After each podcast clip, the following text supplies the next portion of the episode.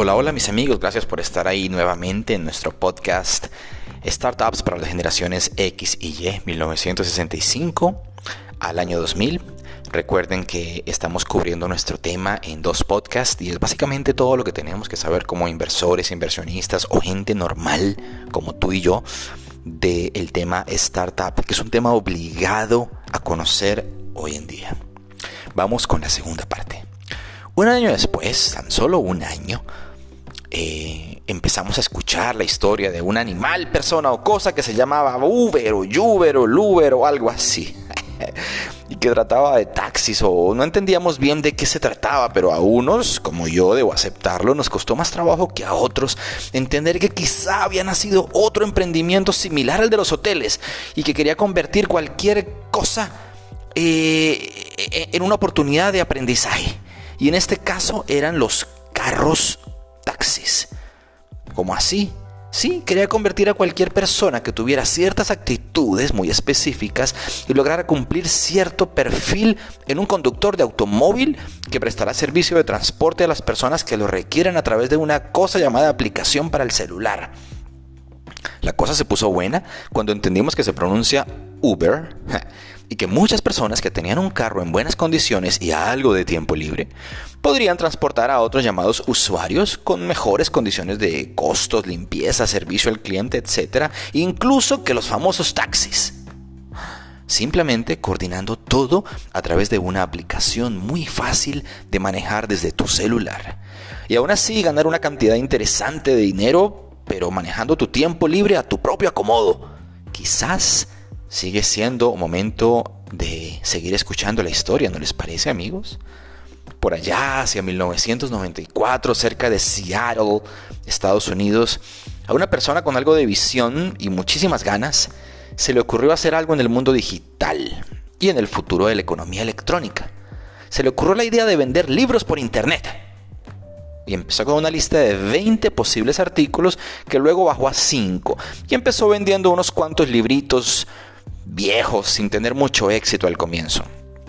Esta empresa se fue expandiendo poco a poco, poco a poco, poco a poco, y fue entrando en muchos mercados nacionales y luego internacionales, hasta hoy día tener más de 400 millones de productos disponibles y ventas por encima de los 280 mil millones de dólares en 2019. Queridos amigos, les hablo de Amazon. Pues sí, parece que el mundo ha cambiado. Parece que las industrias tan convencionales como el transporte, hotelería, comercio, agregándole un ingrediente específico de tecnología, pudiesen resultar en una poderosa y potente mezcla explosiva. Pues les estoy hablando de la industria de startups, concepto de empresas modernas adaptadas al modelo digital y de tecnología de punta. La ideología es sencillamente, como yo mismo lo he definido, la nueva revolución tecnológica que no es más que tomar herramientas de la industria convencional y agregarles un alto contenido de tecnología de alto nivel para darle el proyecto un alcance masificado de penetración en el mercado nacional e internacional. Y en este punto, cuando empiezas a hablar de miel delante de los osos, los osos no son más nada que inversionistas y gigantescos fondos de inversión que están buscando poner un pie dentro de los mercados de alto consumo masificado a través de sistemas convencionales con la inclusión de avanzadas metodologías y herramientas de tecnología. ¿Les suena familiar el concepto, no? Como toda idea en crecimiento, sus primeros años puede funcionar un, un poco difícil mientras que logras buscar algo de financiamiento hablando solamente de proyecciones. Pero al haber miles de jugadores en el campo con mejores propuestas cada uno y con resultados reales y facturación demostrada, solicitando capital solamente para expandir lo que ya está en crecimiento real por años. Bueno, pues en la fila los proyectos soñadores van quedando un poco más rezagados hasta el final. Es por esa razón que hoy en día, en pleno 2020, no en todos, pero en muchos casos, para que un fondo de inversión le inyecte dinero a una startup, no solamente basta con mostrar una buena idea, sino cosas mucho más reales. Pero ¿cuál podría ser la diferencia entre negocio nuevo o emprendimiento y startups? Pues no te la quiero explicar con detalles, más que con un ejemplo. Hagamos de cuenta que yo decido fundar una empresa que se dedique a vender elementos deportivos.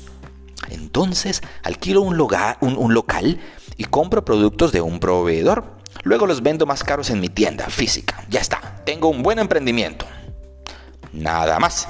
Pero al momento que decido incluir un website y una aplicación de celular que le facilite a mis potenciales clientes ver mis productos, contactarme online para posibles dudas, que permite que ellos compren sus productos online y que puedan acceder incluso a clases deportivas programadas a través de una videoconferencia e incluso organizo torneos internacionales de diferentes disciplinas, online solamente para apoyar a mis clientes y, apoyo elementos como la bicicleta, estática, yoga, pilates y consigo clientes online internacionalmente y agrego una tienda online para poder atraer a esos clientes de diferentes países.